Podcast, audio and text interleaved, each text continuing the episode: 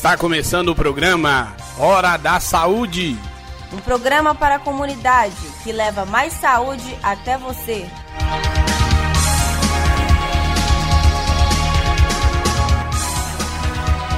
Olá, ouvinte. Meu nome é Pérola Semil. E eu sou Toscanini Barcelos. Nós somos estudantes da Faculdade de Medicina do Mocuri, mais conhecida como FAMUC, que fica na cidade de Teófilo Otoni.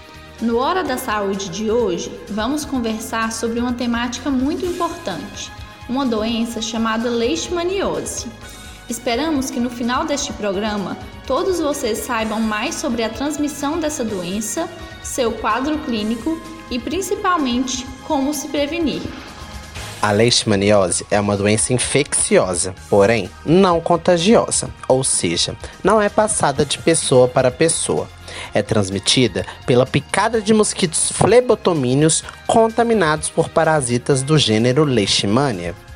Há dois tipos de leishmaniose: a leishmaniose tegumentar ou cutânea e a leishmaniose visceral ou calazar.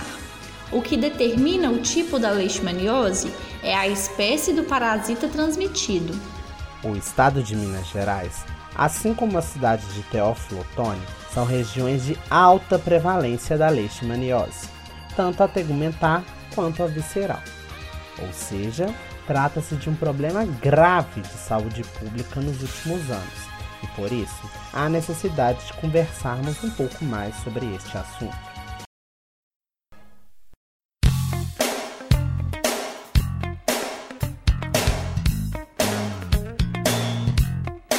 Você sabia? Aqui você encontra dicas de utilidade pública. Você sabe como a leishmaniose é transmitida para os seres humanos? Os seres humanos podem contrair a leishmaniose através da picada da fêmea do mosquito flebotomínio, que esteja contaminado com protozoário do gênero Leishmania. Este mosquito é conhecido popularmente como mosquito palha, tatuquira, birigui, cangalinha, asa branca, asa dura e palhinha. É encontrado em lugares úmidos, escuros, onde existem muitas plantas.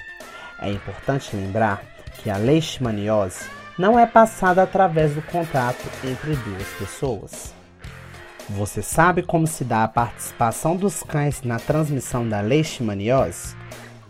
Embora não transmita a doença diretamente a humanos, o cão é o principal reservatório urbano do parasito Leishmania. Assim como os cavalos, as mulas e as galinhas, os cães que estão contaminados com leishmaniose colaboram para a manutenção do ciclo da doença, pois uma maior quantidade de mosquitos podem picar os cães e se contaminar, com isso levando a doença para seres humanos. Por isso, é muito importante adotarmos medidas de proteção visando o controle do vetor, que é o mosquito, mas também atuar na prevenção e no controle da população canina. Você sabe quais são os sinais e sintomas da leishmaniose? Os sinais e sintomas da leishmaniose visceral incluem febre irregular e prolongada, anemia, indisposição, palidez da pele e ou das mucosas, falta de apetite, perda de peso, inchaço do abdômen devido ao aumento do fígado e do baço. A leishmaniose visceral, quando não tratada, pode evoluir para óbito em mais de 90% dos casos. Já os sintomas da leishmaniose cutânea incluem uma pequena pápula avermelhada, que é uma elevação da pele, que aparece em até três semanas após a picada do mosquito. Essa pápula vai aumentando de tamanho até se formar uma ferida recoberta por crosta ou secreção purulenta. A doença também pode se manifestar como lesões inflamatórias na mucosa do nariz ou da boca. Você sabe quais são as medidas de prevenção contra a leishmaniose? Algumas medidas de prevenção incluem evitar construir casas e acampamentos em áreas muito próximas à mata, fazer dedetização quando indicada pelas autoridades de saúde, realizar limpeza de quintais e terrenos, afastar do domicílio por no mínimo 100 metros os locais de criação de animais, podar árvores, arbustos e gramados, utilizar repelentes, usar telas protetoras em janelas e portas. Para os cães é recomendado o uso de coleiras repelentes, vacinas, aplicação de inseticidas e proteção de canis com telas. Realizar tratamento de cães doentes, quando possível, e sempre utilizar medicação aprovada pelo Ministério da Agricultura, Pecuária e Abastecimento. Realizar acompanhamento periódico do cão diagnosticado e a eutanásia do animal pode ser indicada quando não há condições financeiras de se manter o tratamento ou acompanhamento e quando não há boa resposta ao tratamento. Pergunte ao profissional Tire aqui suas dúvidas com quem entende do assunto. No entrevista com o profissional de hoje, conversaremos com Marcela Tavares Caldas Heller, médica formada pela UNIG, no Rio de Janeiro, pós-graduada em dermatologia pelo CEMEP BH. Atualmente, trabalha em Teófilo Otoni, na atenção básica, no TSF Grão Pará e na atenção secundária, na Policlínica Municipal, atuando nos ambulatórios de Hanseníase e Leishmaniose. Então, Marcela, eu gostaria que você falasse um pouco sobre o ambulatório de leishmaniose em Teófilo Otoni e sobre os casos da doença em nossa cidade.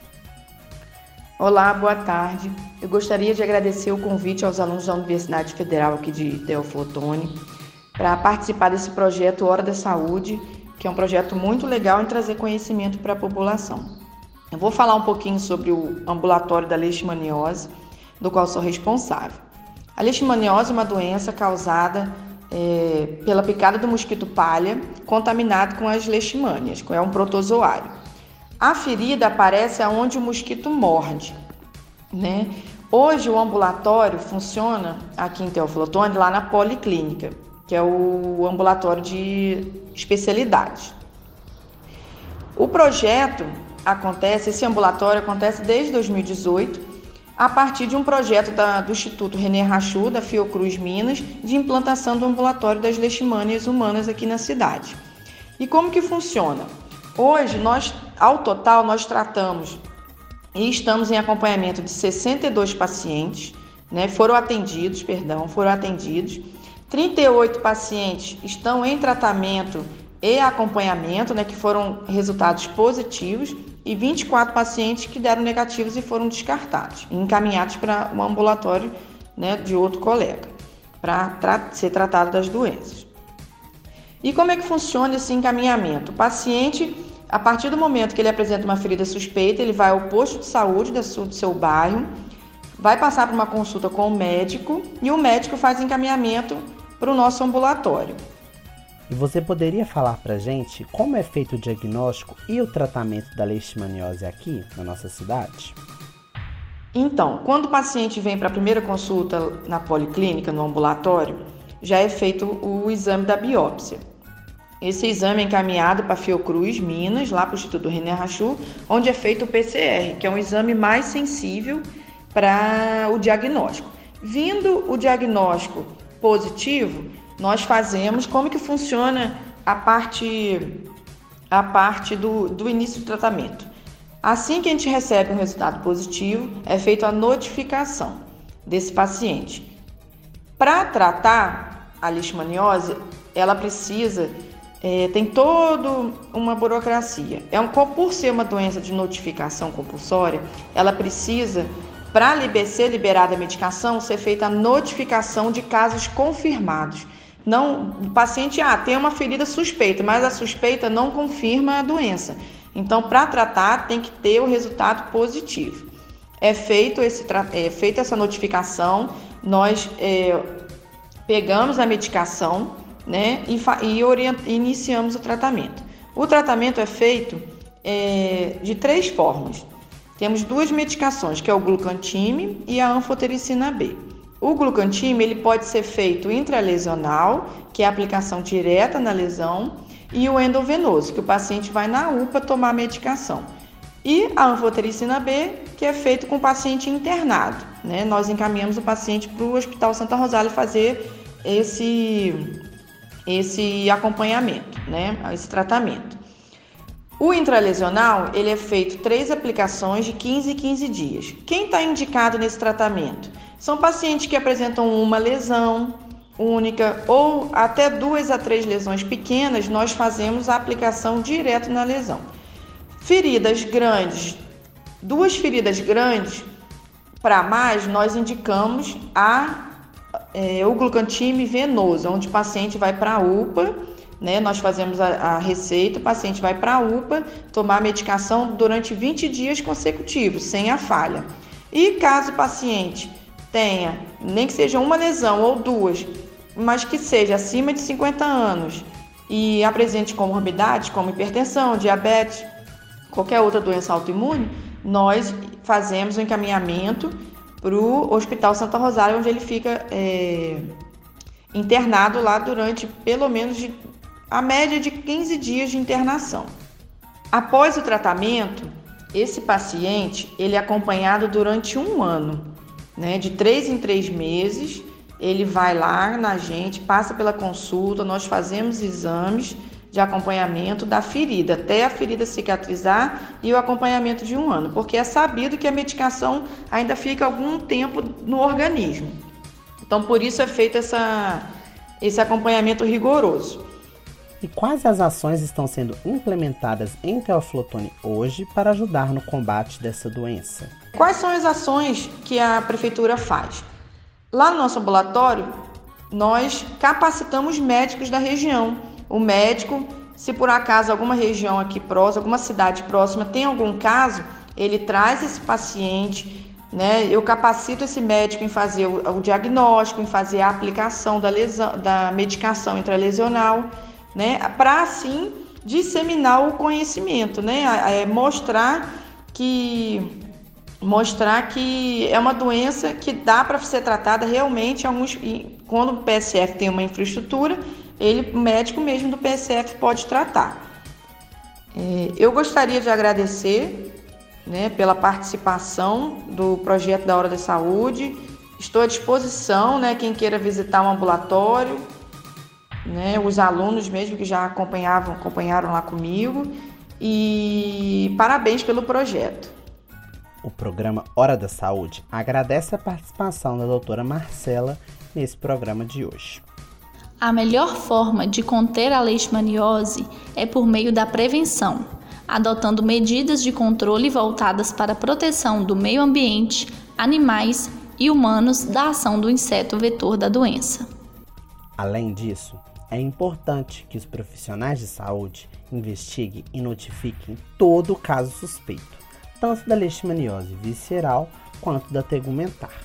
O principal motivo da notificação é fornecer para os órgãos competentes informações de doenças, agravos ou eventos que são transmissíveis, apresentam letalidade ou outro tipo de impacto na saúde. E a partir disso, poderão ser tomadas medidas de promoção, prevenção e controle. Segundo dados fornecidos pela Prefeitura de Teófilo em suas mídias sociais, nosso município apresentava, até o dia 25 de abril de 2020, três casos confirmados da Covid-19. 52 casos com exames laboratoriais negativos já foram descartados. A Prefeitura aguarda resultados de 49 casos suspeitos. Para mais informações, acompanhe os boletins emitidos por meio do Instagram da Prefeitura Municipal de Teófilo Otoni. Diante da situação atual em nosso município, é importante manter o isolamento social. A doença é real e o vírus já está circulando em nossa cidade. Por isso, previna-se e, caso esteja com sintomas gripais, evite disseminar o vírus, adotando as medidas adequadas, como o uso de máscaras e o isolamento domiciliar. Evite sair de casa sem necessidade, pois quando você se protege do vírus, também está ajudando a proteger as pessoas ao seu redor, em especial a população mais vulnerável.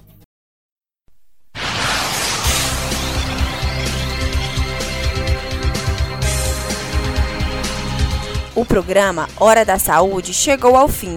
Agradecemos sua companhia e audiência. Se você deseja esclarecer alguma dúvida, entre em contato conosco pelas redes sociais. Organização e produção, alunos, técnicos e professores da Faculdade de Medicina do Mucuri da UFVJM.